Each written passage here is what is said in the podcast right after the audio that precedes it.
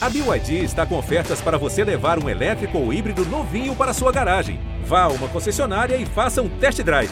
BYD, construa seus sonhos. Oi, eu sou a Bela Gil. Oi, eu sou a Gabriela Prioli. Oi, eu sou Larissa Luz. Oi, eu sou Astrid Fontinelli e esse é o podcast do Saia Justa. Salve, salve, meu Brasil! Ai, que saudade que eu tava de falar isso! Saia Justa 2023 ao vivo com Larissa Luz e as novas saias, as minhas melhores amigas de infância, Bela Gil e Gabriela Prioli. Ah, meu Deus. Que aqui é- vai virar Gabi agora. Calma que eu vou te A anunciar, Gabi. fica quieta. Não, ela tem a Gabi. Que alegria! que alegria de verdade, que vontade que eu tava, como eu tô motivada para estar aqui, estrear essa nova temporada do Saia e exatamente no Dia Internacional da Mulher com esse timaço e com Xuxa agora sim. Agora sim! Xuxa, de verdade, eu vou falar agora olhando no olho. É, ô sorte e é muito incrível estar com você. Brincar com você, Tana. conversar com você, trocar ideia com você. Porque Obrigada. dançar com você a gente já dançou muito na tela da TV, né? Inclusive eu, né? Então, muito, muito obrigada, Obrigada, por você estar aqui tão inteira como você está. E a gente já está curtindo isso há algum tempo, porque ela chegou cedo.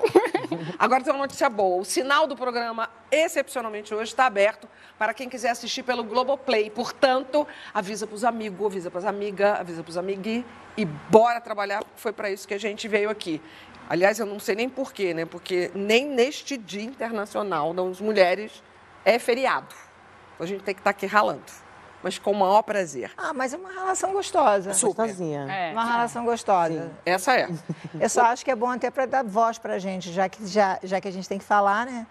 E a gente é tão, foi tão calada, então é bom até que não, não, não deixem a gente com espaço para a gente poder Em falar no da verdade, Mulher. seja feita, esse sofá entra agora no seu vigésimo primeiro ano. Há 21 anos, Uau. o GNT, Que bacana, hein? a Globo, nos dão esse espaço. É incrível, é, é nosso, Maior de idade. Muitas mulheres já passaram por aqui e esse ano a gente começa essa temporada é, muito revigorada. Mas vamos ao Dia Internacional da Mulher, um dia que nasceu da luta das trabalhadoras do século XX, das russas, das americanas. Muitas manifestações por igualdade atravessam décadas.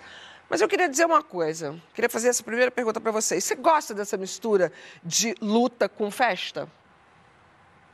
Não.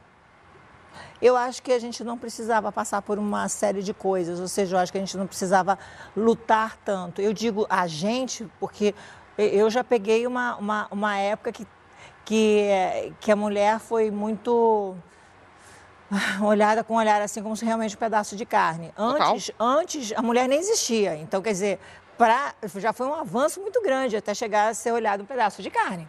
Ou seja, eu já nem podia reclamar, porque se a gente não podia votar, não podia sentar à mesa, não podia falar, não podia nada, imagina para aquelas pessoas o que, era um problema. Mas ser mulher nos anos 80, e eh, eu realmente vi e ouvi muita gente só falando coisas desagradáveis, piadas. E o pior é que a gente achava isso normal. Eu até às vezes repetia que era o pior. Ou seja, a gente normalizava isso. Então, é, eu acho que a luta vai, vai continuar até o dia que a gente não precisar ter que dividir o nada, existir essa coisa de, de diferenciar, seja as pessoas ou por sexo, ou por cor, ou por religião, que seja Quando você começou a falar, a Bela vibrou. Que a Bela pensa exatamente dessa forma. Exatamente, porque a gente estava conversando e aí apareceu essa pergunta e aí a, a Gabi falou. Eu concordo, eu gosto. E eu falei, não, não gosto. E aí você começou a frase falando que não gostava. E exatamente a sua justificativa foi exatamente o que eu acredito. Assim, a gente não precisaria estar lutando tanto. Porém, eu acho que vale a comemoração das conquistas. Óbvio. Porque, né, pra- porque dá valor àquilo que né, a gente Não, que alcançou. o que fizeram já desde lá de trás. A gente tem que falar de todas as pessoas que saíram abrindo caminho para a gente. gente, porque a gente está num lugar muito mais privilegiado.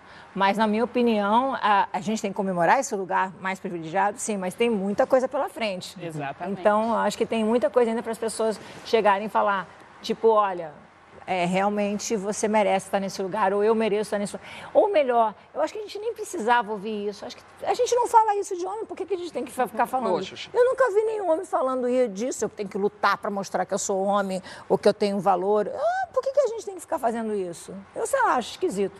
Eu, eu, eu acho que eu discordo concordando. Vocês vão ver que a minha interpretação é diferente, porque o que eu considero é, como a Astrid bem pontuou, o dia 8 de março surge como um enaltecimento da luta das mulheres por melhores condições de vida, para alcançarem a cidadania plena.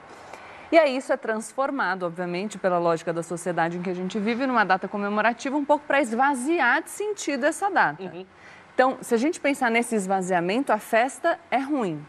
Mas se a gente pensar também numa luta contínua que não abre espaço para que nós desfrutemos da nossa condição e das nossas conquistas, é ruim. Uhum. Então, esvaziar completamente a festa é negativo e esvaziar completamente a luta é negativo. O que a gente precisa é de uma combinação dos dois. É, porque muitas vezes também o fato de que a gente ainda precisa evoluir muito é pontuado para que nós não celebremos de maneira nenhuma. Isso é injusto com a gente, porque a gente já está sobrecarregada, historicamente numa posição de desvantagem.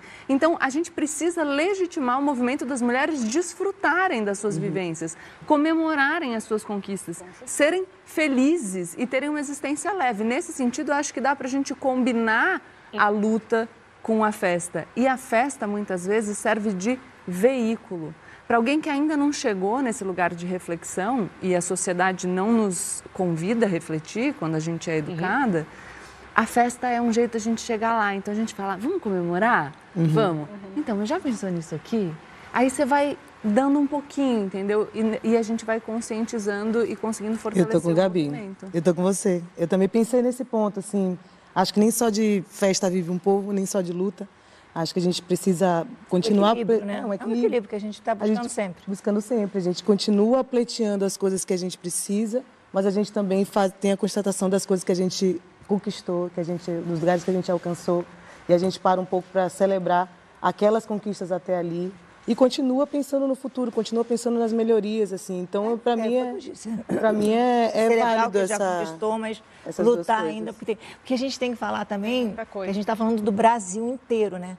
Olha só, nós somos mulheres. Eu moro no Rio, vocês em São Paulo. A gente está falando em Rio, São Paulo. Agora, o tamanho do Brasil, o que deve ter uma senhorinha que deve estar tá vendo agora a gente e que deve apanhar diariamente e achar que isso é normal. Não só uma senhorinha, mas como uma menina. Uma menina, uma mulher, uma, uma senhora, uma, o que seja, uh, o sexo feminino, e acha que isso é normal. É, seja pela, pelo, pelo marido, seja pelo vizinho, seja pelo, pelo o, o patrão, ó, o que seja. Você quer saber? Aqui, ó. Hoje os números apontam que 50.692 mulheres sofreram violência doméstica diariamente no ano passado, em 2022. Uau. Você ouviu o número? 50 mil 692. Deve ser maior. Diariamente. Por causa Esse da é subnotificação, com certeza. Deve ser é, maior. Tudo por causa da notificação. É isso. E, da subnotificação. não, não, no interior eles não podem falar. Se falar, chega em casa, são Apanha mortas. Uhum. Vem cá, Entendeu? nesse assunto eu ia já começar com a, com a Larissa de novo. Qual a conquista feminina? que vocês mais comemoram? Todo mundo vai responder. Eu acho que essa, isso que você falou é uma coisa que me lembra uma conquista que é bem importante, que eu não sei se é uma conquista para celebrar, porque eu acho que é, seria muito melhor que a gente não precisasse da existência dela, mas a Lei Maria da Penha acho que foi uma grande conquista. Sem dúvida nenhuma, e é um exemplo para o mundo todo. É. Gabi. A cidadania plena. É, quando, enfim, as revoluções liberais acontecem e as pessoas começam a lutar por direitos, os direitos eram dos homens, os cidadãos eram os homens. É um exercício de cidadania muito restrito. Nós fomos consideradas cidadãs de segunda classe. Então, tudo aquilo que envolve exercício de cidadania plena, ainda que hoje em dia só formalmente garantido na letra da lei, né? Porque materialmente a gente está brigando.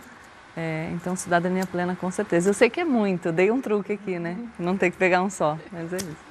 É. eu não tenho uma em si, mas eu, eu comemoro assim o conjunto de muitas conquistas porque eu usufruo delas, né? É. Se a gente pensar, a Xuxa começou falando, mulher não votava, não podia se divorciar, podia não podia ir para a escola.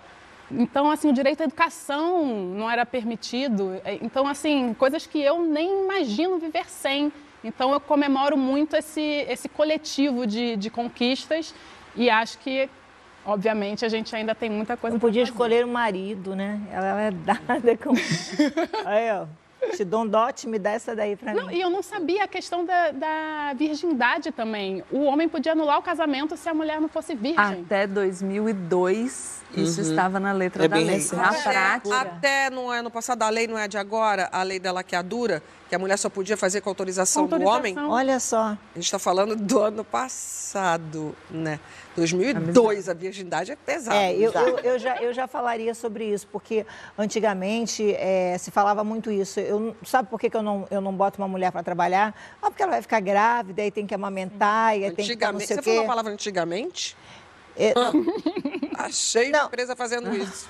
É, eu, mas, mas eles nem pegavam mulher. Hoje eles pegam mulher porque tem que ter. Vem a gente quase como uma cota, né? Total. A gente está na cota. Tem que ter.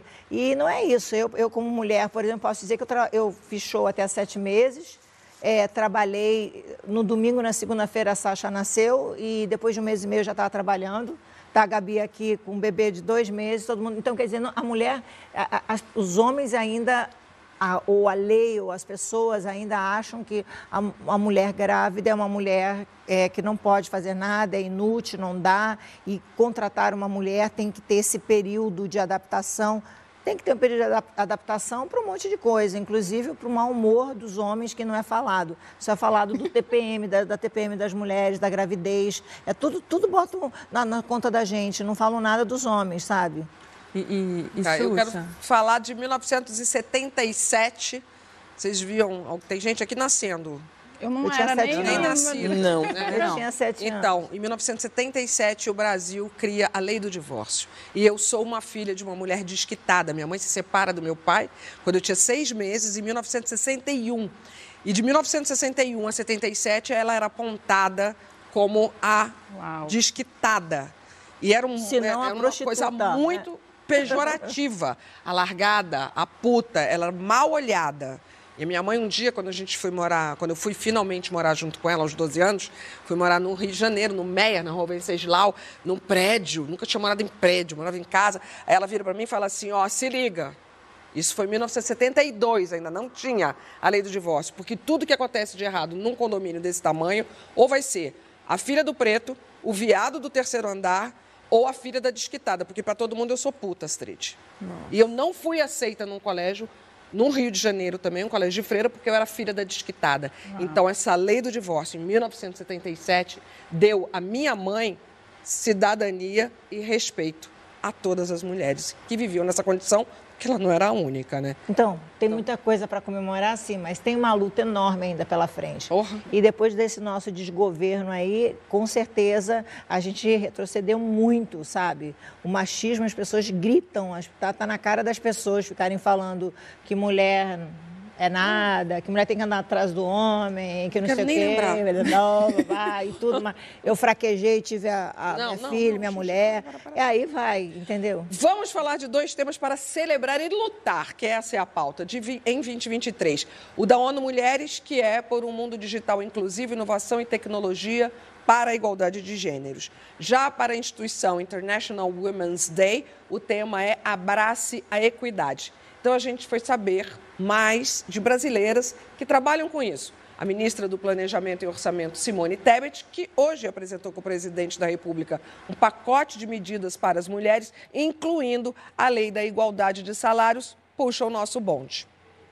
Olá, Astrid, Bela Gil, Gabriela Prioli, Larissa. Um prazer muito grande participar ainda que rapidamente, aqui no modo virtual do programa Saia Justa, especialmente sabendo que a Xuxa está aí com vocês. Ai que inveja. Tenho um carinho muito especial. Um grande beijo, Xuxa, por tudo que você representa. Bom, a gente está aqui na Semana da Mulher, no mês internacional da mulher, numa luta muito grande. Quando eu apoiei o presidente Lula no segundo turno, eu fiz cinco pedidos muito simples para ele, entre eles a que nós pudéssemos aprovar ainda esse ano a igualdade salarial entre homens e mulheres com realmente efetividade, porque a lei já existe, mas nós não conseguimos tirar do papel. Por que, que isso é importante? Primeiro, que é um, um direito é justiça, isso é um direito da mulher. Segundo, porque é justiça social. A mulher é uma grande consumidora. A mulher assalariada, ela pega o dinheiro dela, ela coloca dentro de casa, ela cuida dos filhos, dos companheiros e dela mesma. Toda vez que mulheres e homens recebem indicações para cargos similares ou para os mesmos cargos, a gente sempre tem questionamentos para as mulheres. Ah, será que está pronta? Será que tem qualificação para aquilo? Será que tem condições? E muitas das vezes, quando os homens são indicados para algumas coisas, igualmente as mulheres, eles não passam por isso. Hoje, eu tenho uma média de 38% de mulheres sentadas em quadros de liderança. Hoje, eu tenho aproximadamente 14,38% de mulheres sentadas em conselhos. Eu preciso de uma equidade. Eu preciso de ações equânimes para que nós possamos alisar esse processo. Claro que eu sofri é, discriminação em detrimento do gênero, mas isso não foi o que definiu o meu lugar de fala. Eu sempre digo que a luta das mulheres por igualdade, respeito, pela dignidade, pela segurança, é uma luta pelo direito de sonhar. Eu me lembro que, ainda sem saber, que eu estava sendo indicada a ser ministra né, da, da Igualdade Racial. Margarete Menezes já estava na mídia como a futura ministra da Cultura. E aí eu fiz um texto para defendê-la e dizer: deixa a mulher trabalhar. Então, as mulheres sempre passam por isso. Nós, mulheres negras, principalmente, sempre passamos por isso. A gente está tendo sempre que se provar que nós somos capazes, que a gente tem formação, que a gente tem conhecimento e que a gente está pronta e disposta para estarmos em qualquer lugar que a sociedade nos deixe, nos permita estar a mulher não representa uma fonte secundária de recurso. Esqueçam isso. Pelo contrário, na questão educacional, a mulher representa 54% nas universidades. Hoje, a mulher é mantenedora dos seus lares. Há um estudo da Organização Internacional do Trabalho acho que de quatro anos atrás, mais ou menos, que mostra que se no mundo houvesse igualdade salarial, porque esse é um desafio não só do Brasil, é um desafio mundial, mas se no mundo houvesse a igualdade salarial, essa diferença maior a se pagar para a mulher giraria a economia global na ordem de um crescimento global de 26%. Veja a importância na distribuição de renda. Quantos estudos nos já mostraram que mais mulheres terão título de eleitor com 16 anos, se em seu município há mais mulheres eleitas, que reduz a mortalidade infantil, que reduz também a corrupção, que melhoram os índices socioeconômicos, porque é muito importante, é bom para todo mundo que a gente tenha a população representada na política. Então, o meu sonho é que as mulheres estejam nos representando nos espaços de poder, todos eles, e que assim nossas meninas possam sonhar sem limites. No mês das mulheres, eu quero dizer que o Ministério da Igualdade Racial, que eu, enquanto mulher, mãe de duas meninas, professora, jornalista, também sonha com dias melhores, não só para março, não só no 8M, mas para o ano inteiro. Olha, a ministra da Igualdade Racial, Aniele Franco, que a gente viu aí, ela se tornou essa semana a única brasileira na revista Time, em, Time entre as 12 mulheres do ano. Muito maravilhosa. Muito bom. Na fala da Simone Tebet. Eu e, e, Gabi, porque eu estava olhando para aqui, e na hora que a Simone Tebet falou, eu virei para a Gabi e a Gabi estava é, concordando, porque o que ela falou foi muito importante. A, a, a, a equidade salarial vai movimentar a economia. Exatamente. E o número foi alto que ela falou. 26%. 26%, é. Bastante. Muito. E, e, e, é só a gente pensar no seguinte: o que, que a gente faz para a economia se movimentar? A gente precisa de dinheiro para as famílias, para as famílias consumirem e assim o, a, o comércio vender mais, o produtor de, de produtos vende, fabricar mais. mais, tudo isso se você tem lares chefiados por mulheres, se as mulheres são a maioria na sociedade, a maioria numérica, nós somos um grupo, a gente fala em minoria porque nós somos minorizadas em relação à voz, ao espaço de poder. Mas se a gente redistribui esses recursos para essas chefes de família, a gente está colocando, injetando dinheiro na economia, redistribuindo renda e isso vai movimentar a economia, segundo esse estudo da OIT, para um crescimento de 26%. É muito importante. É eu, fundamental. Eu posso. Queria enaltecer né, a Aniele e também a Raquel, porque são mulheres pretas, estão ali representando uma classe que, que foi muito né, invisibilizada.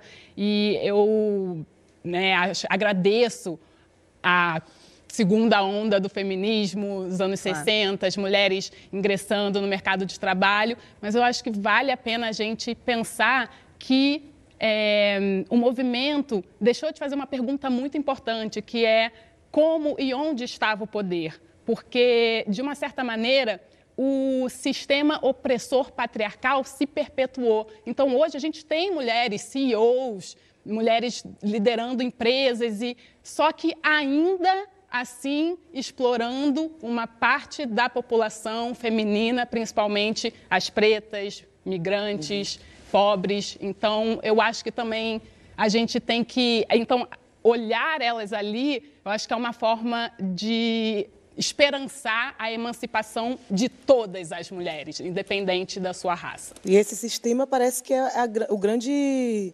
motor, assim, na verdade, parece que se tem uma consciência sobre essa parte econômica, né? Mas tem uma outra parte social que quer manter a hegemonia masculina, que não faz nenhuma questão nem de admitir que, economicamente falando, é muito importante que as mulheres ganhem salários melhores, né? Então, tem duas duas parcelas aí, não só econômica, né? Tem a social também, Sim. que é isso que Bela falou, que faz os homens quererem, sentirem medo, né, de estarem tete a tete com a gente, que faz as pessoas terem e, ainda essa, essa noção. E uma coisa que eu acho bacana, por exemplo, a Tabata falou sobre sonho. É um sonho realmente a gente poder imaginar que um dia a gente pode ter esse equilíbrio, a gente ter essa, essa, essa coisa que a gente pode. Porque eu acho que não, não deveria nem a gente estar falando discutindo sobre isso, é uma coisa assim tão na cara, sabe? Sim. Mas é que, é, como falando de novo, como o Brasil é muito grande e a gente está falando de pessoas é, privilegiadas como a gente aqui que estudou, que que, que, que, que tem uma outra, é, tem uma outro tipo, recebe outra informação e tem uma outro tipo de informação, uma outra vida e tal, mas a maioria ainda das mulheres não tem essa possibilidade. Então, o que que acontece? Elas sempre se veem e ouvem as pessoas desvalorizando ela. Então, eu vejo, assim, por exemplo, na rede social, quando a gente, sei lá, faz alguma coisa errada ou, ou, ou posta uma foto ruim, a primeira coisa, quem diminui a gente são as uhum. mulheres mesmo. Uhum. Porque não são os homens que vão lá para diminuir a gente, seja um erro no trabalho, um erro de fala, um erro de posição, eh, seja lá qual for. Porque as mulheres estão tão acostumadas a serem diminuídas pelos homens que elas acham que elas estão também no direito de diminuir. É, em vez de dar uma, dar uma da outra. Reproduzindo é, esse isso. comportamento. Em vez de a gente dar as mãos, a gente se, se empurra. Porque a gente sempre foi empurrada. Então, quer dizer, enquanto existia esse empurra para baixo, e, e, algumas, algumas outras pessoas, em outras mais informadas, ficarem falando, não, mas a gente tem que lutar para ter mais espaço, para ter mais equilíbrio. Enquanto elas, a gente não acreditar na gente mesmo, quando eu digo a gente, todas as mulheres mesmo, se verem num lugar bacana, a gente só vai ficar aqui no sonho. Como a Tabata falou, é um passa sonho. muito pela, pelo empoderamento comercial, financeiro da mulher. Total. Sim. Com certeza. Passa muito por aí. Que é uma coisa sobre o que não se fala, é, porque quando a mulher ousa falar de dinheiro, e, e, a dependência financeira é um fator de risco para a violência contra as mulheres. As mulheres ficam nos relacionamentos Sim. violentos porque elas não têm como se sustentar. E quando as mulheres falam sobre dinheiro, elas são tidas como arrogantes, como ambiciosas demais, como gananciosas. Então é um discurso que não é legitimado. É, se você diz, eu sou mulher, eu gosto de ganhar dinheiro, eu quero ter poder, você vai ser vista como uma megera. Uhum. Existe um, um, estudo de caso muito bom, para quem quiser pesquisar, da Heidi Roizen, professores da Columbia Business School, fizeram um estudo de caso de uma é, executiva do Vale do Silício, uma das primeiras. E eles oferecem para os alunos aquela história, numa metade dos casos eles colocam a Heidi Roizen, na outra metade eles chamam de Howard. Os alunos avaliavam as competências dos dois da mesma maneira. Mas quando eles tinham que dizer se eles queriam trabalhar com um ou com outro, eles diziam que queriam trabalhar com o Howard. Mas a Heidi parecia tão gananciosa, tão difícil de lidar, que com ela eles não queriam trabalhar. Olha. Só mudou o nome. Lembrei, eu lembrei que um dia eu fui pedir aumento para um chefe homem, e aí ele virou para mim e falou assim, mas se eu te der aumento, você vai ganhar mais do que eu. Nossa. Justamente. Justamente. Olha, entendeu direitinho. Pegou a visão. Você, amiga. Vem cá, nesse começo de ano, a gente viu o exemplo de uma mulher super admirada e que a gente muito falou sobre ela aqui no Saia Justa, que renunciou ao seu cargo, a primeira-ministra da Nova Zelândia, Jacinta Ardern. Agora, a atriz Kate Blanchett, que concorre ao Oscar nesse domingo, declarou que pensa em se aposentar. Das mais famosas às anônimas, parece que a gente sempre precisa provar mais, trabalhar mais. Ainda é tão desafiador mesmo a mulher conciliar o trabalho com a vida pessoal? Rapidinho agora. Eu acho que sim. Ainda é, por uma série de motivos. Eu, não é uma conversa que vai ser assim rapidinho, para falar rapidinho, mas eu. Foi a eu... diretora que pediu, não foi eu, não. Como Tá. ela é mulher, eu respeito. Então, eu vou- então tá. Então, como mulher, eu vou dizer rápido. É muito difícil ainda. Tem uma frase que eu gosto muito, porque eu acho que representa bastante esse dilema, assim, esse contrapeso, que é trabalhe como se você não tivesse filho. Assim, o que as pessoas esperam de uma mulher, né? É que ela trabalhe como se não tivesse filho e que cuide dos filhos como se não trabalhasse. Então, é meio complicado. Esquece. Total. E, e, enfim, eu complemento a fala da Bela para dizer, não entoemos esse mantra dos mulher, mulheres guerreiras. É maior cilada, Maior gente. Não cilada. tem nada de guerreira, a gente é gente. É humano, a gente cansa, Pois é, a gente se fica exausta. É uma tribo, mas é, é isso que eu digo, não tem que ser diferente. Por que, que tem que ter di- diferença em- nas coisas? É terráqueo, é ser humano. Tudo igual, né? É tudo, tem que ser tudo igual. Eu falo que guerreiro até aceito, agora heroína, assim, não sou. Porque as heroínas têm superpoderes, né? As guerreiras são até mais humanas, elas lutam com armas é, reais. E as heroínas têm superpoderes. E eu acho que essa atribuição, né, às mulheres de superpoderosas, que elas conseguem tudo, é uma grande armadilha capitalista para fazer a gente trabalhar muito mais sem ganhar pelo que a gente merece. Se você parar para pensar, nós mulheres temos o milagre da vida. A gente pode dar vida, gerar a vida dentro da gente. E, e que, é, inf- infelizmente, para os homens, hoje, muitas mulheres não precisam fazer isso nem com a, a presença deles. Então, isso já é uma coisa horrível para eles, né? Muitas mulheres realmente ganham muito mais do que os seus patrões. Isso também já é horrível para eles. eles é, aceitar isso, que uma mulher ganhe mais, é, é, É, assustador, é assustador. Os homens querem, sabe? é, e, e eu, eu tenho ouvido agora, ah, essa semana que passou, ouvi um, um cara idiota falando umas coisas como: ai meu Deus do céu. A gente É, vai chegar aí, calma aí.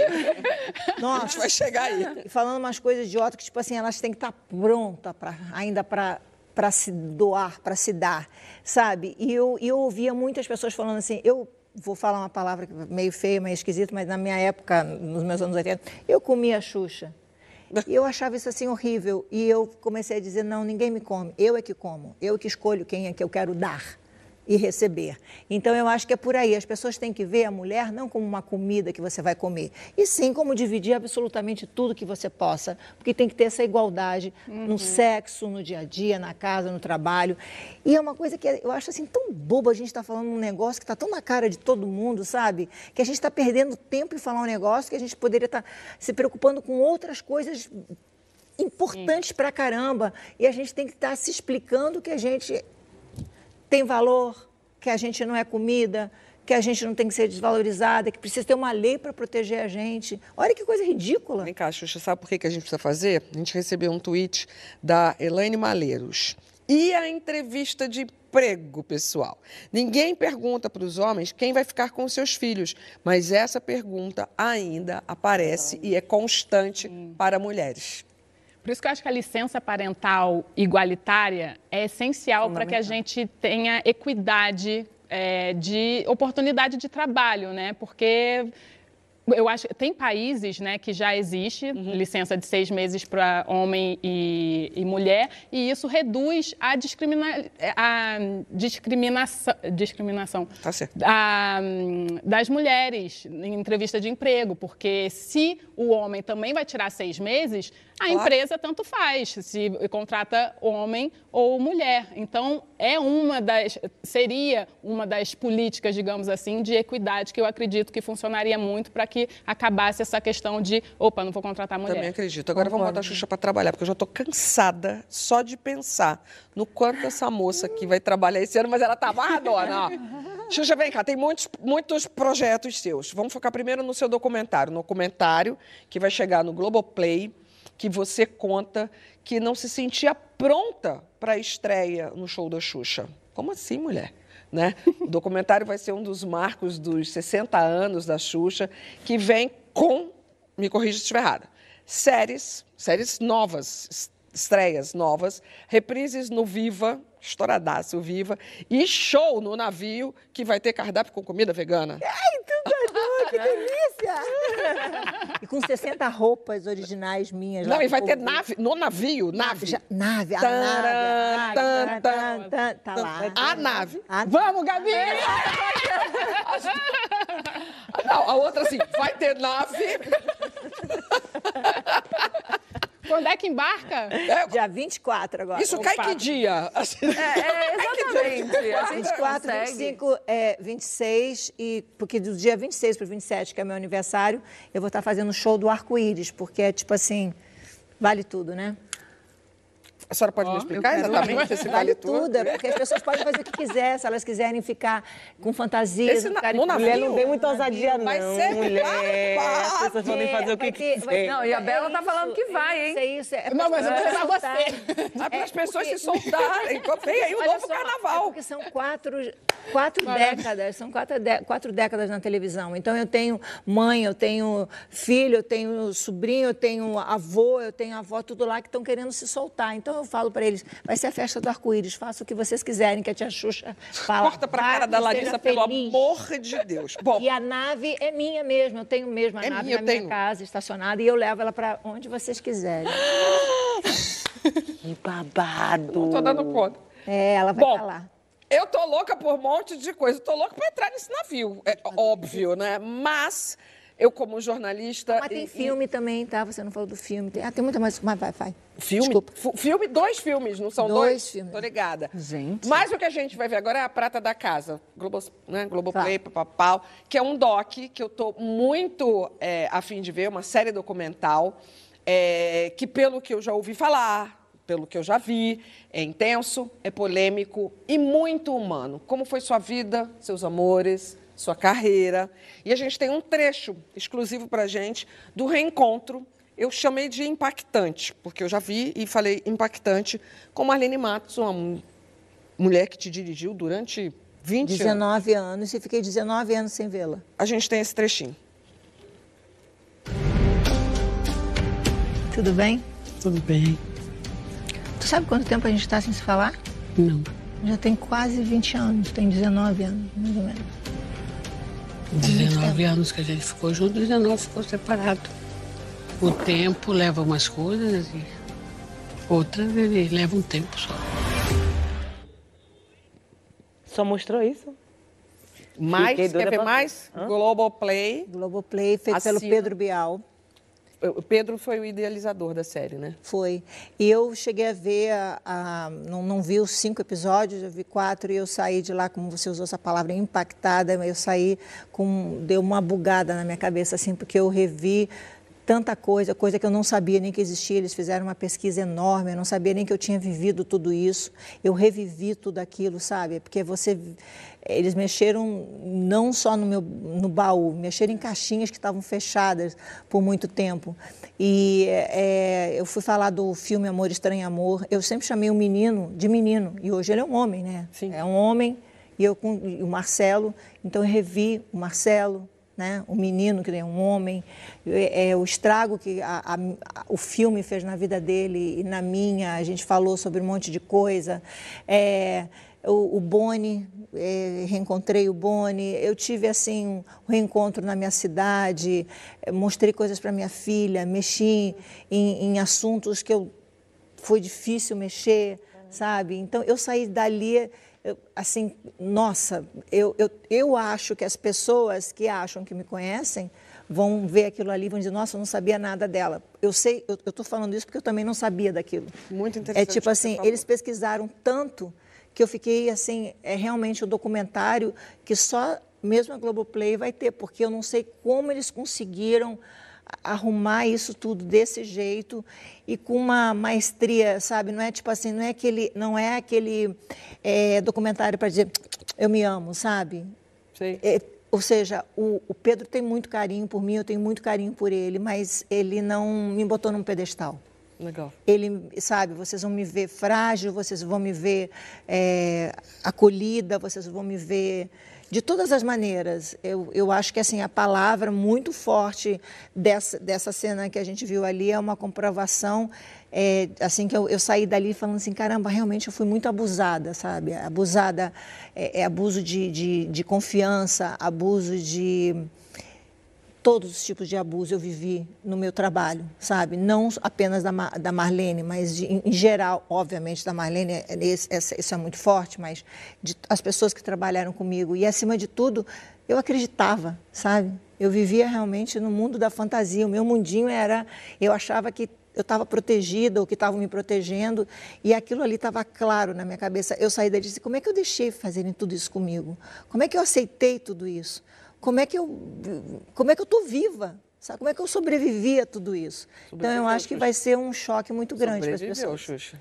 E forte. Bom, corre para assinar o Globoplay e conferir Xuxa documentário, porque eu já quero Xuxa documentário, eu quero o ingresso desse navio, tá uma loucura.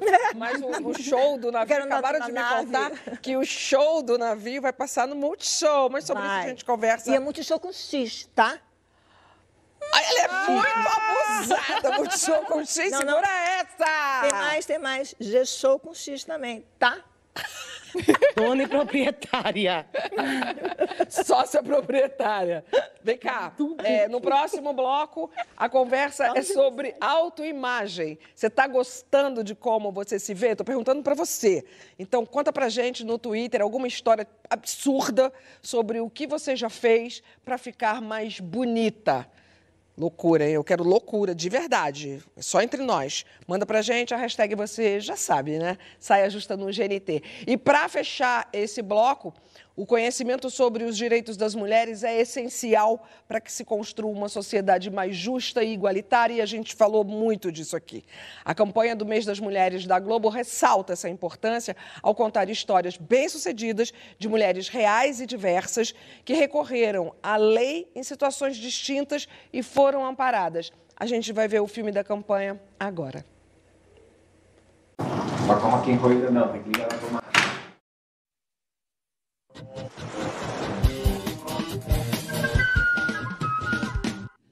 eu sempre digo que a gente devia transmitir um intervalo comercial. Saia Justa está de volta. Eu estou aqui com a Xuxa e as minhas mais novas bestes, Bela Gil, Gabriela Prioli e Larissa Luz. Não, agora fala qual é seu nome. Fala, Larissa. Larissa. Larissa. Gabiche.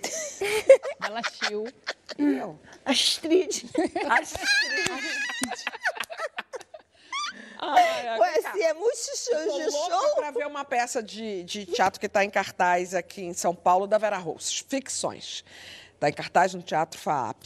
Tem um momento bem interessante, eu não vou dar spoiler, mas eu vou só falar o que ela, ela provoca a plateia, perguntando alguma coisa como quem está aqui, quem daqui está satisfeito com o próprio corpo. Eu já ouvi falar, bem bacana. Diz que a peça é maravilhosa. A Vera, é, Vera Vera mora no meu coração. No teatro, não vou dizer o que acontece, mas eu quero perguntar para vocês, começando com você. Quem daqui está satisfeito com o próprio corpo? Está satisfeita com o próprio corpo?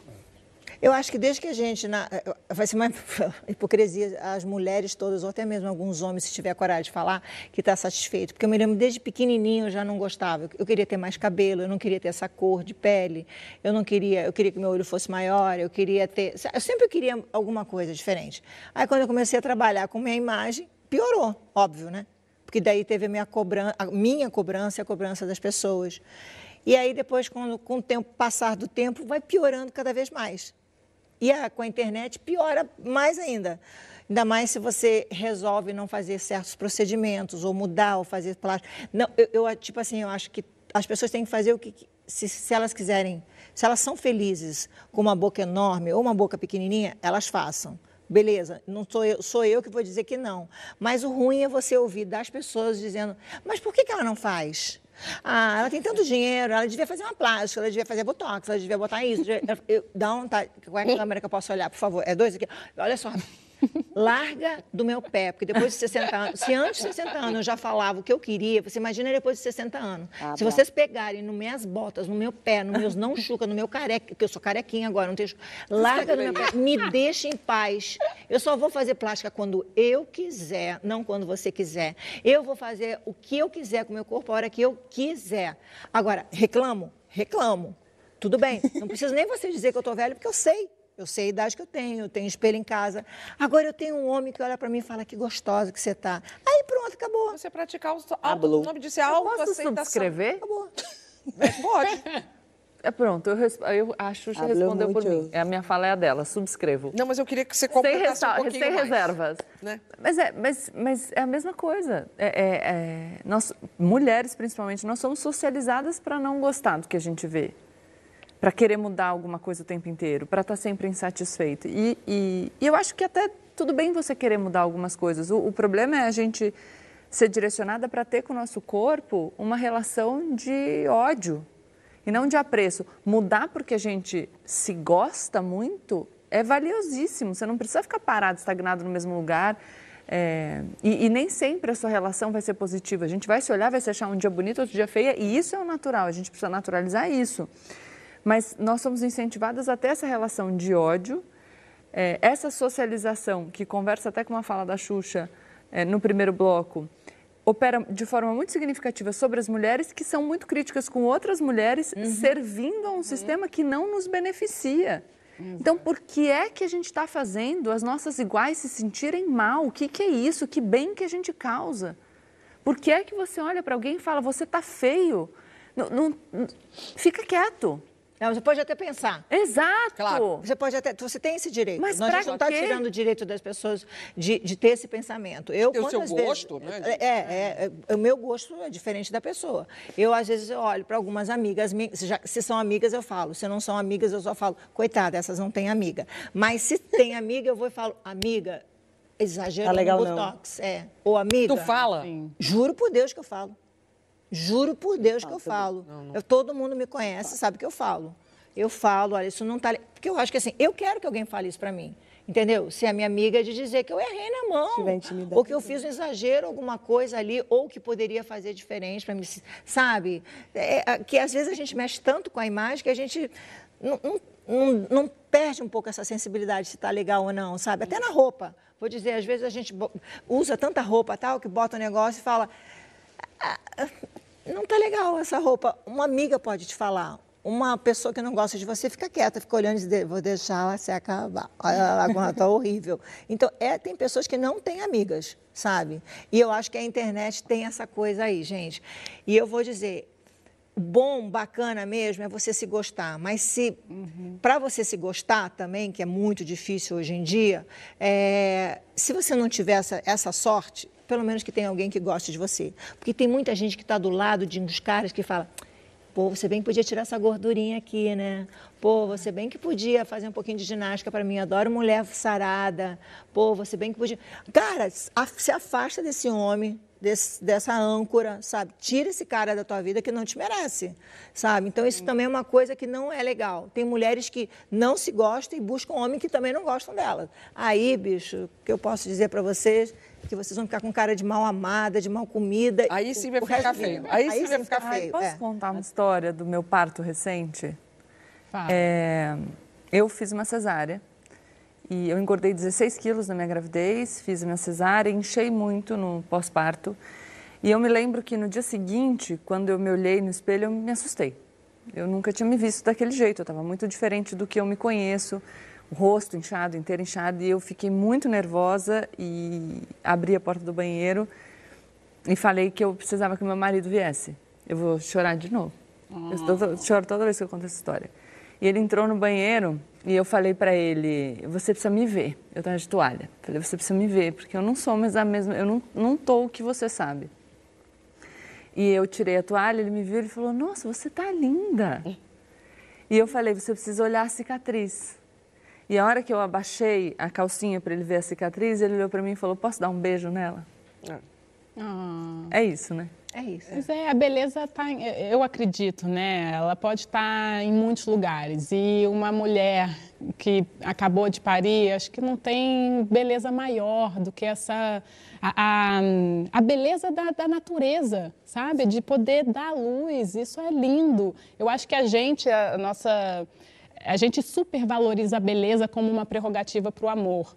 Eu acho que não, não necessariamente a gente precisa é, ser a pessoa mais bonita do mundo para conquistar alguém. Para todo mundo, mas Pra pelo todo mundo. menos para Não uma deveria ser. Não deveria Não ser. deveria ser. Não mas eu acho que a ser. cobrança começa muito por a gente, sabe, Bela? Muito, muito Mas por é a uma gente. cobrança nossa que vem de outros lugares também. Eu acho que a cultura estética da, da, da insatisfação, ela, é, ela vende. É né? isso. Então, a gente parece que a gente está sempre sob a regência de um sistema patriarcal, de um sistema que vende mais racista. shampoo, vende mais Exatamente. creme, vende que mais- diz pra gente É assim, manutenção você tem que ser desse jeito, você tem que ser daquele jeito, você tem que seguir esse padrão para que você tenha acesso ao mercado de trabalho, para que você seja bem quista, para que você tenha uma relação afetiva. Então, a gente vive as, as consequências desse sistema. Eu, quando era pequena, eu queria ser loira. Eu era sua fã e eu queria ser Paquita da Xuxa. E eu olhava as Paquitas e não me via. Então, assim, todo esse sistema, eles criam um- uma redoma de imagens que nos circundam, que fazem com que a gente acredite que a gente não pode ser a gente, que a gente tem que ser outra coisa para que a sociedade aceite a gente.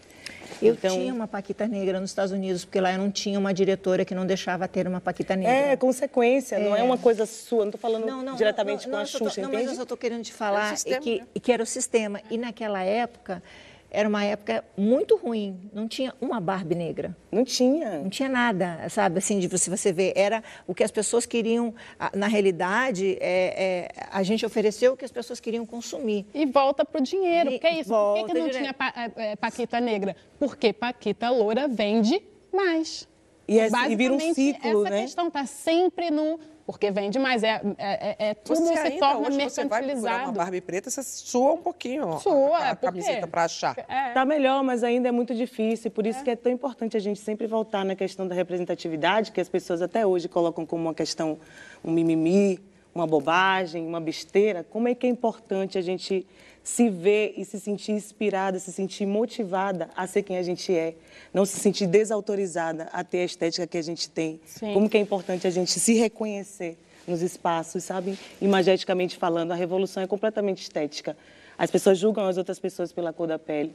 Elas matam pela cor da pele, pelo cabelo, pelos traços. Então, a estética não é uma coisa superficial, é uma coisa muito profunda que tem que ser levada muito a sério. Sem contar que nos anúncios de jornal, até pouco tempo, né, uma das, um da- dos pré-requisitos para o trabalho é a boa aparência. O que é boa aparência? Né? E em muitos casos a gente sabe que boa aparência passa por ser branco, Sim. não ser preto. Vem cá. E fora, posso falar só mais uma coisinha? Desculpa. Pode. Fora o que a gente ouve aqui nesse país, que a palavra velho é uma coisa pejorativa demais, é uma coisa, é, é quase que um palavrão. Né? Ou seja, é, não- ter uma aparência boa e não ser velho. Porque ser velho é ser feio, é ser enrugado, é ser inútil, é não É tá poder. é, Esse é o não ma- trabalhar maior paradoxo que existe, que eu tenho conversado muito sobre isso. Eu tenho 61 anos, vou fazer daqui a pouco 62, e, e, e eu, eu, eu acho tão engraçado, porque se fala tanto de querer não morrer, ninguém quer morrer, todo mundo agora quer chegar aos 100 anos, aos 105 anos, aos 103 anos. Hoje eu vi uma menina de 25 anos que está falando que vai comemorar um quarto de vida. Falei, menina, comemore só os seus 25 anos, tá tudo certo. Então está todo mundo querendo chegar aos 100 anos, mas ninguém, ninguém quer morrer. Mas ninguém quer envelhecer, porque ao ver uma mulher de cabelo branco, a primeira coisa que me aponta, muitos, agora as coisas já acalmaram, muitas vieram depois da pandemia com os cabelos brancos, mas está parecendo uma velha, esse cabelo te envelhece. Sim, ele vai te envelhecer também. E para mim, que as pessoas falam, nossa, a Xuxa tá velha. Eu falo, mas se eu tô velha, é porque tu tá envelhecendo comigo. Acho que É, as tu pessoas tá não aceitam, é. É. As pessoas não aceitam se ver velha também. A gente vai conversar e um pouco isso é sobre bem isso. ruim. Mas antes a gente vai botar mais gente aqui na roda. Olha quem tem mais a dizer sobre esse tema. Meu processo de construção com a minha autoimagem começou desde muito novinha, que eu já me entendia como artista. Então, começou ali com o espelho. né? Eu não tinha na época aparelhos para registrar, fazer registros e poder me analisar. Então eu ficava na frente do espelho, gesticulando, cantando, me arrumando. Eu me sinto assim, uma bolha é, de explosão criativa. Então eu preciso que o meu exterior reflita um pouco isso. Então eu já tive franjinha torta, porque eu acho o máximo ter franjinha torta. Eu corto minha franja até hoje. É, eu já tive cabelo de todas as cores que você possa imaginar. Uh, uso roupas totalmente, completamente escalafobéticas. Eu acho que tudo isso expressa algo que está dentro de mim. Eu acho importante eu me portar assim no mundo. Eu sempre quis entender a ótica pela qual outras pessoas entendem o seu mundo, a sua vida, né? E como elas lidam com o mundo externo. E isso acabou é, fazendo o processo fazendo parte desse processo de construção da minha autoimagem. É muito importante procurar algo que, além de que te fazer feliz, te faz repensar do porquê é importante para você e porquê a sua imagem é importante quando você se olha no espelho. Que muitas mulheres negras, durante esse processo de aceitar os seus crespos, submeteram a técnicas como é, como relaxamento, como permanente, porque ainda assim, durante um tempo, existiu um lugar de qual crespo era o crespo comum e palatável pela sociedade. E durante um tempo isso foi muito doloroso para mim, porque eu me entendia como uma mulher negra, eu amava o meu crespo, mas existia um entorno que falava que ele ainda não era tão bonito. E eu sou uma pessoa que eu sofro pela arte, literalmente, assim, sofro pela arte. Já usei um salto que me deixou com uma imagem maravilhosa, mas depois eu cheguei em casa, precisei botar o pé numa bacia com uma aguinha quente, fazer um escalda-pés, né? Agora, por exemplo, eu estou aqui com esse vestido maravilhoso de couro, morrendo de calor. Não, está escorrendo aqui no, no, no nas tetas. Não, querida, foi botar eu não sei, queria ficar mais séria, mais chique. Se a gente associa o nosso valor, né, o valor da nossa autoimagem, apenas no que se vê, a gente acaba sempre se sabotando, porque uma hora a sobrancelha fina é bacana, depois é a grossa, uma hora é o nariz assim, outra é outra, é os dentes separados são lindos, depois já não são mais. Então é muito perigoso. Nossa, lembrei agora, ela falando, eu lembrei da Primeiro, eu queria dizer que eu adoro o humor da Carol Conká, mas eu lembrei da Madonna agora, né? Ah, sim. Nossa Senhora da Aparecida, o que fizeram com ela, mas ela bem já ela bancou com, bem. com casca, né? Falou, sempre foi assim e assim continuará. Agora eu quero saber das loucuras. Que loucuras vocês fizeram pela autoimagem dos sonhos? Posso começar? Uhum. Aí um dia numa loja de lingerie em Salvador e o meu filho pequeno, 6, 7 anos, viu uma calcinha com bunda. E ele achou aquilo muito engraçado. Mamãe, uma calcinha com bunda. Eu falei, calcinha com bunda? Aí a vendedora, é, fica ótimo no corpo. Eu falei, é, mas pra quê? Não vou ter bunda. Quando tirar a calcinha vai estar sem bunda. Não, mas fica ótima no corpo. Aí eu comprei. Como eu não gosto de calcinha apertada, porque acho que pula essa gordurinha daqui da barriga, comprei um pouquinho mais folgada três bundas, né, gata? Porque a calcinha foi andando no dia que eu usei. E pior, no dia que eu usei, é, eu estava me achando e eu ficava mostrando a Ai, bunda Astrid. fora do lugar. Ô, linda. Ai, meu Deus. Com respeito. Já que você falou de bunda. Lembrou de alguma? É, eu lembrei. Uma, uma loucura que eu fiz muito na adolescência foi. Quem conhece chá de sene? Chá de Ah, sim. Chá de quê? Já Amiga, não já não, custa não. Chá de quê? Sênia é uma erva que dá uma diarreia. Mulher, Calafobética. tudo. Vai saltar tudo, Chá diga. de senem. Sene. Eu também entendi a Se mesma for coisa tomar, toma pouquinho. que você. Não, não, não toma. Não, mas pouquinho. Mas tudo- conta aí a história. Não, a, a história é essa. Não, não vem me pedir detalhes, não. Quero dizer borrou em algum lugar. conheci o chá de sene. Deu ruim. Toda não cagada. a isso, mas desenvolvi uma habilidade, um controle que, olha... Mas tu ficou quantos dias no banheiro? Pra ficar Pra ficar magra. magra. Ah, pra, ah, pra ficar Vai mais. ficar magro. Que isso. Xuxa, tem alguma? Exagerou. Então, eu depois da que a Sasha nasceu, eu inventei de que eu queria os peitos da, da gravidez, que eu achava coisa, achei a coisa mais linda aqueles peitos, Então. né? Peitão. E aí eu fui para fazer, procurei, procurei, procurei uma pessoa para fazer, tal, tal. E a Marlene, na época que estava comigo, não, você tem que fazer com essa pessoa, essa pessoa não, eu quero fazer lá fora, que lá que eles costumam fazer os peitos, todas as mulheres americanas têm peito assim. E eu quero, porque eles estão acostumados, não quero pegar uma pessoa, não. Tá. Enfim, fui fazer na mulher que ela queria que eu fizesse. Cheguei lá, falei, eu quero um peito, sei lá, 140, 150 a mais do que eu tenho. Aí a mulher começou a falar, começou a fazer um desenho na minha barriga. Eu falei, não, não, não, precisa mexer na barriga dela. Disse, e desceu aqui para a bunda. Eu falei, não, não mexe na minha bunda, eu gosto da minha bunda, porque eu sempre tive um osso para dentro, assim, sabe, bunda mais de homem, não tinha quadril para fora. Aí eu falei, que, que, por que, que você está me desenhando? Eu quero o peito só. Aí ela riu e nada. Quando eu acordei, eu acordei com 320 de peito, a mulher fez uma lipo aqui, Falei. botou para cá. Era famoso isso. Botou para cá, fez um treco aqui em mim. É. E acordei com dois pontos é, meio roxo, azulado aqui. E eu queria matar a mulher, porque eu sentia dor no corpo todo e eu não entendia por que eu estava com dor no corpo todo, se eu queria Gente, um se já peito. corta o meu cabelo errado, eu já fico louca. E Imagina isso. aí ela falou assim que ela É viu, ela viu, ela isso. disse, A mulher estava anestesiada, gente. Aí ela disse assim que ela viu vários peitos em mim, que achou que aquele peito era melhor para o meu tamanho. Meu. Achou que eu não tinha muito aqui, resolveu fazer uma lipo escultura, tirou daqui, passou para cá. Me encheu de fibrose, até hoje eu tenho essas coisas no, no meu corpo. E com duas coisas roxas aqui que eu falei, o que, que é isso? Ela, uma surpresa, botei botox. Eu Que fiquei isso? paralisada por seis meses. As minhas fotos, vocês podem puxar um dia que eu estou entrevistando a Hebe Camargo no programa, que eu, eu, eu queria mexer, mas não mexia. Isso aqui fazia assim, então ficou uma bochecha desse tamanho.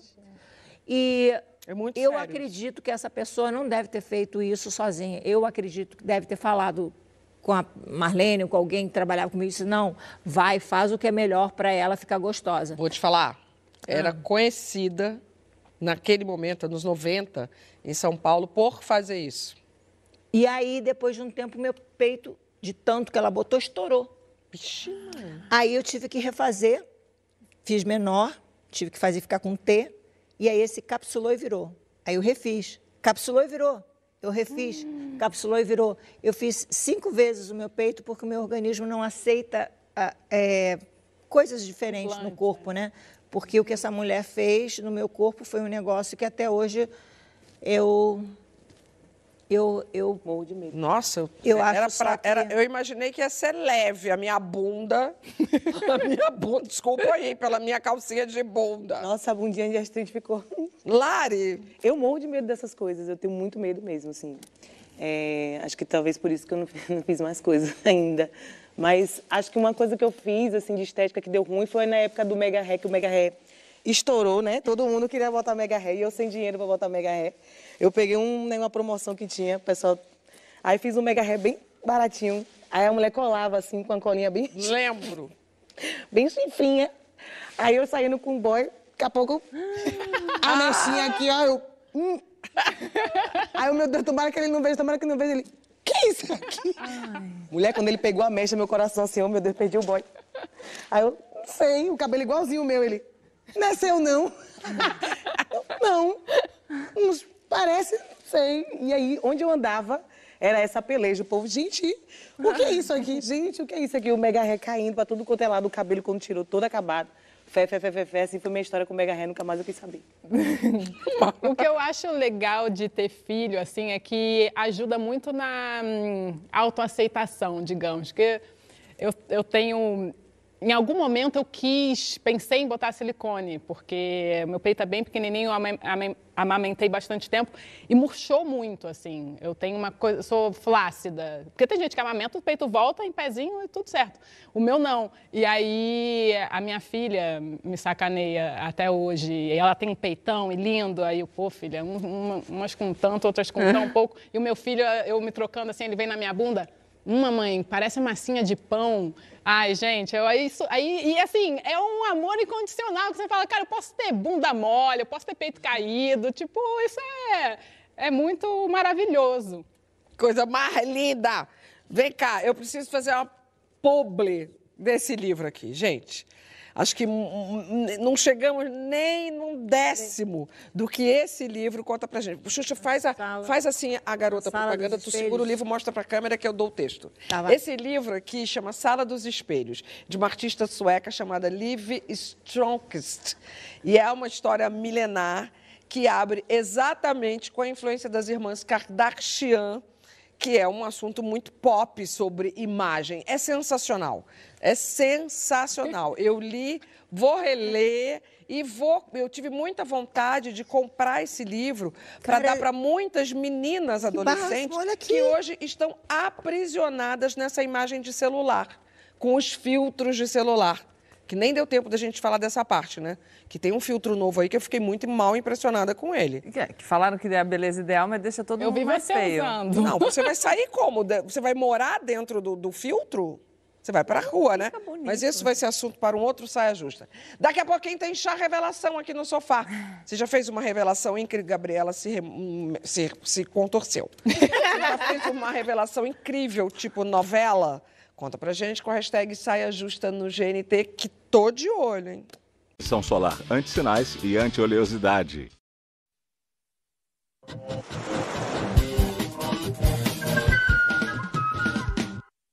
Vou ser repetitiva. O intervalo tem que ser transmitido de alguma forma, gente. Estamos de volta com Xuxa no nosso sofá. E agora a gente vai analisar uma trend que não morre, não vai morrer, não tem jeito, porque sempre tem alguma loucura viralizando. O chá revelação. Primeiro vamos dar uma olhada em alguns.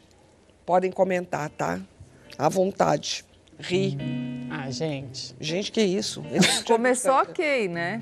Só o carro aí pintando. Como é que ele a- conseguiu fazer isso? Que dia é isso, Eu gente? acho que foi esse que queimou, queimou a floresta. floresta, eu também acho. Gente do... Esse eu não entendi. Gabriela vai explicar. Agora. Olha aqui, Quem venceu? eles estão. Então, ah, por enquanto ninguém venceu, ainda tá na dúvida. Olha, a menina saiu de cena, voltou a menina. Estão brigando, quem prevalece menina. não Ah, sabemos. não sabemos. A gente, com bicho, acho muito sacanagem. Isso é sacanagem. É muita sacanagem. Luísa Mel, cadê você? A Xuxa tá aqui E também. esse? Nossa, Clima de amor. Olha isso. Ai, gente, que é dó. absurdo. Torci pelo jacaré. A cara da Xuxa. absurdo, cara. Ó, esse fra... Nossa, Esse, Não, não, esse foi é esse foi, foi Crime. criminoso Aí real. passou, aí passou de todos os limites. Limites não há. Não, e a pessoa faz isso e mostra, né? Esse pra mim é muito duro. Como é que depois você vai explicar pra criancinha, vou Ah, mostrar? não tem problema. É, é tipo assim, ele tá querendo fazer merda, mas faz merda sozinho ali. Ele aperta a descarga. Então, mas como é que tu vai mostrar pra criança? Do chá revelação foi numa um vaso sanitário? Não tem problema, mas a- é, a- é melhor fazer esse tipo de merda do que fazer a merda com criança, com bicho, com velhinho, Cachoeira. com a natureza, com a cachoeira, com, sabe, com fogos. Eu vi pomba, pomba jogando rosa, é, é, passarinho. Eu acho assim, quer fazer? Faz isso só pra você mesmo. Se pinta todo de azul, pinta o pinto. De azul de a- ou de coisa, ou a pepeca e fala, opa, olha, reve- ó, vou revelar, ó. Uma coisa, uma coisa Vai bizarra você. que a gente notou também vendo, foi até a Paty, a diretora, que observou isso, que, que em geral, e aí quando sai azul, menino, o pai fica amarradão, né? Parece que vai perpetuar a espécie. Gente, eu vi um que a menina olhou, olhou Vai, o né? resultado, fez. Ah, não gostei. Jogou o Ai, negócio no shopping, gente, a criança vendo o E negócio apagou o vídeo, depois. né? Pra criança não Ah, a ver, né? internet toda vendo. É Tá bom se lá, você nós viu, porque ela fez. publicou. Mas revelação em si é o nosso tema. Revelação em si. Ninguém está grávida, ninguém vai revelar nada. Quem aqui faz a linha reservada com declarações, revelações apoteóticas? ela riu. E quem é mais minha livro é um livro aberto? A minha vida é um livro aberto, não tem revelação nenhuma a fazer. Ai, quando eu vi que ia ter esse tema, o Ju olhou pra mim e fez, oh meu Deus. Porque sempre sobra pra ele, tadinho, mas eu juro Lá que eu não vou falar dele, eu juro que eu não vou falar das coisas minhas com ele. É porque é muito engraçado isso. Não, é porque é engraçado isso daí, essa- essas coisas que as pessoas falam em revelação. Mas eu, eu acho que assim, a minha maior revelação é, que eu fiz na minha vida, é, depois que eu virei mãe, eu fiquei muito preocupada com a, com a minha filha, as atitudes dela, das, das amigas e tudo, e comecei a ver que, tipo assim, como eu fui muito abusada desde os meus 3 anos de idade até os meus 13 anos de idade, eu queria proteger de alguma maneira. E só falando eu achava que não estava certo. Então eu me expus, revelei para todo mundo e fui meio que criticada, estudada. Levaram para aquela pessoa que vê se você fala se a linguagem do corpo, se eu está falando verdade ou não. de Deus. E porque eu, eu, eu resolvi abrir, realmente ser um livro aberto num assunto que eu não queria nunca ter é, falado nem nada, mas eu achei que se eu falasse eu estaria ajudando não só a minha Sasha, mas as Sachas e todas os Sachos, porque isso não acontece só com menina, deixando claro que meninos e meninos sofrem abuso no mundo inteiro. E eu acho que essa foi a maior revelação que eu pude fazer na minha vida, assim, para disposição, sabe? Que não, foi uma coisa que me doeu muito, foi um negócio que para mim foi bem difícil. Eu queria na hora minha voz engasgou, eu queria vomitar, eu queria, fiquei me lembrando, me, deu, me lembrei de cheiro, me lembrei. Nossa, foi, foi muito ruim para mim. E uma das coisas que valeu tudo isso é que logo depois que eu falei, e que tem uma passagem que entre meus 9 e 11 anos tinha uma pessoa que era namorada do meu, da minha avó, que ia casar com ele e tudo, né? era noivo dela, e era o vovô Birajara. E ele sempre mandava eu sentar no colo dele, ficava passando a mão por debaixo, apertava o meu peito, meu peito que ainda não tinha nascido, doía muito. E aí eu fui falar isso. E, eu, e, e o Disque 100, é, a, quando terminou, no Disque 100, uma criança ligou e disse: O meu avô faz a mesma coisa que o avô da Xuxa fez nela. Então, para mim, eu acho que valeu essa revelação que me doeu pra caramba, pelo menos por isso, Não, por essa com menina. certeza não foi só uma, né? Porque a gente fazendo isso, acho que esse tipo de coisa, e eu já falei sobre isso aqui também no Saia, a gente faz até. É, é para isso. Porque a gente não gostaria de abrir essa caixinha. Mas a gente faz para isso, para que pelo menos a gente consiga salvar alguma menina, algum menino desse martírio que está vivendo. É. Que é barra pesada. O porquê é uma coisa que me faz querer revelar coisas, porque eu sou muito muito discreta, né? Eu sempre Aham. penso. Para, Astrid! Hum. Sofrimento para mim. É, para tirar uma informação de mim, né? Minha mãe ficava, meu Deus, parece um baú, não, fala. E eu tenho muita dificuldade de falar, eu ficava sempre guardando todas as coisas, assim, né? E uma coisa que eu percebi é que eu sempre me questionava, pra quê? Pra que, que eu vou falar? Por que, que eu vou falar? Vou falar, mas qual o sentido? Errada não tá. Né? Vou falar pra resolver o quê? Pra atingir quem? Chegar em quem? Melhorar o quê? Se é pra alguém ligar no disque sem falar e fazer uma denúncia? Qual é o sentido de eu expor a minha vida, as minhas questões pessoais, seja lá o que for? Então, tudo que eu, que eu penso em expor sobre as minhas intimidades, eu penso sempre antes. Pra É quê? um ótimo filtro. Então, é um filtro não vai revelar ainda hoje? O quê? Eu adoro implicar. Astrid, pelo amor de Deus, não me bote em saia justa. Ela, não vai revelar. Ela tem revelação. Eu ano Eu perguntando se tenho. tá namorando, se não Revelações tá namorando. Ela não revela, é uma loucura. Não, não tem, não, olha pra mim não. Não, eu olhei pra ela, eu tô falando pra mim. Mas você sabe Em que... breve. Aqui, essa revelação vai sair no saia. Revela alguma coisa, Bela.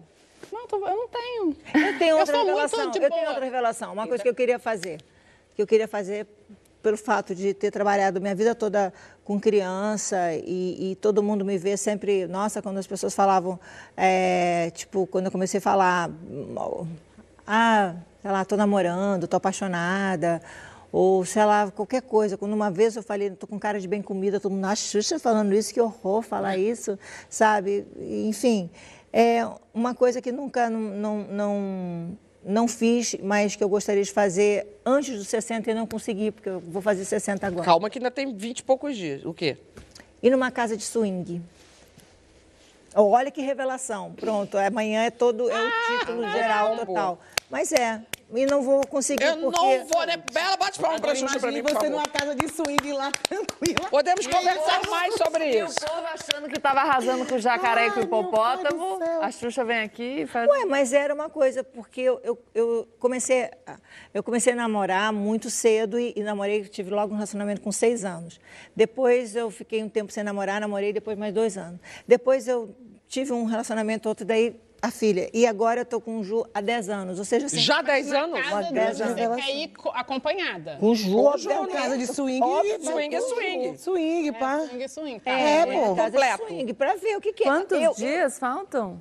Não, não tem como, eu já fiz as contas, eu tenho muitas coisas para fazer, eu tenho capas, vou chegar, vou Vai, vai ensaiar sair daqui hoje à noite vai fazer o quê? vou provar roupa do show, do navio. Ué, muda, Aí muda, tá ajudando, muda o né? teto. Não dá. Não dá pra A gente trazer tá a querendo casa de swing, de repente? Não dá. Gente, olha, A gente já- pode montar parei. uma casa de swing pra você rapidinho ali. Não, Aliás, não, já- já- a gente já queria te fazer disso. uma surpresa. A gente monta... Vamos lá, galera! É, mas então eu já, já, já deletei isso, mas é uma revelação que ninguém sabia e que, por curiosidade, até pelo fato de eu ter minha- uma vida muito. Eu pergunto muito para as pessoas, sabe? Eu falo, você já fez? Você já foi? E aí, o que, que aconteceu? E como é que é? E tem assim? E tem o quê? Tem um, ah, tem isso, tem aquilo. Eu, eu sou curiosa, entendeu? Ai, Xuxa, como não te amar? Sério. Obrigada. Não, é Gente, grande sério, mas é uma coisa. Eu tenho muita curiosidade, sabe? Mas e Porque depois pode- de, fazer 60 Ah, não, aí não abandonar dá. o seu- Eu acho que daí não, não rola. Depois. Por que, que não rola, mulher? Por que não? Eu acho que tudo. Xuxa, eu tô dois anos na tua frente. Eu vou te falar que rola. Então vamos fazer 62.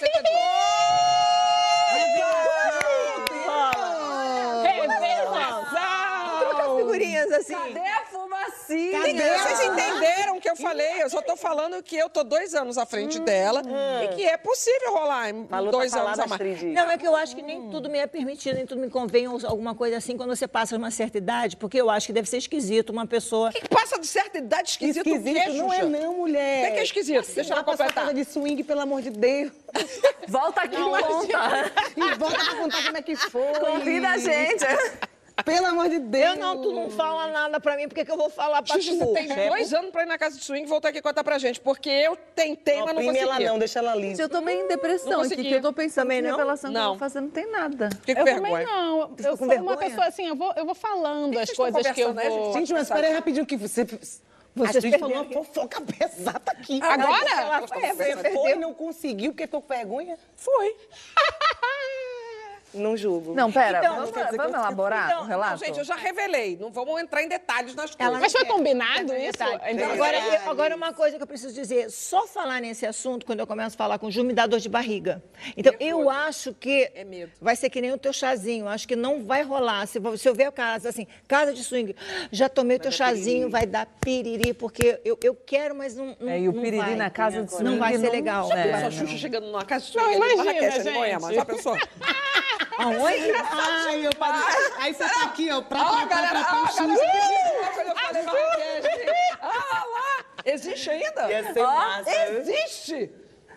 O quê? Saia justa acabou. Oxi. Justo quando a gente tava encontrando a Xuxa na casa de swing, Eu né, juro que eu querida? ia. Juro por Deus que agora. Ju, o Ju não tá aí. a gente deixa a cachorra com alguém e a gente entra no Marrakech. Eu até se animou, acho que se animou, acho que agora rola. Me animei. Mas agora eu fiquei triste, porque o Saia Justa acabou. Não, sério mesmo? Eu juro por Deus. Não, acabou Também nesse momento. Eu tô aqui Tô em choque muito bom. vão. 23 horas e 40 minutos. Você vai ficar agora com a estreia de Negro Muro, uma série que retrata personalidades negras da cultura brasileira, sensacional. Sensacional real. Nesse episódio tem Alcione, mulher admirável, é a grande homenageada. Nosso salve para Marrom. E dia 21 de março, às nove e meia da noite, tem um especial com Xuxa no Que História é essa, Porchat, que dizem que foi babado. babado, não foi? Foi, mas antes, mas a gente tem Serginho Mas Grosman. antes, é, mas antes tem agora, esse sábado. 11, No 11, Serginho Serginho. Grosman, daí tem é, é, também Que História é Essa? Aí, você, é, se eu falar, vou, vou esquecer alguma coisa. É, tem... Quer mandar um beijinho pra quem? Beijinho, Adeus, beijinho. ela- Ai, Pega ali o microfone, faça ai, isso, faz, faz, faz. Marisha, você gostaria de mandar um beijinho pra quem? Mandar um beijo pra minha mãe, pro meu pai, e especialmente pra você.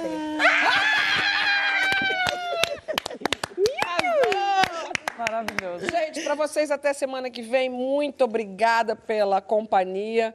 Para nós todas, O sofá é seu, tá? Se você estiver aqui no Brooklyn, pá, liga, aí. vem, que a Depois gente do aperta, vai swing. mais um. Tá? Passa aqui. Ó, passa aqui. Co- Comida vegana. A gente trabalha com quase qualquer coisa aqui, né? E nós vamos seguir juntas nessa temporada que está apenas começando e olhando no fundo do olho de cada uma de vocês. Vai ser foda. Sim. Já tá sendo. Então avisa pra mãe, pra irmã, pra prima, pras amigas todas que esse episódio do Saia Justa tá aberto pra não assinante no Globoplay. É só chegar, assistir a hora que você quiser, twittar, mandar mensagem pra gente, que a gente tá sempre é, ligada. Aí não né? esquecer Na que o verdade, é Multishow, logar no hein? E não esquecer que no Multishow vai ter o meu aniversário, 26 de mesmo, mesmo. Multishow, a nave, Multishow com X. E G-Show também. Não esqueçam. Muito, muito obrigada. Foi muito bom, dividir esse sofá com você.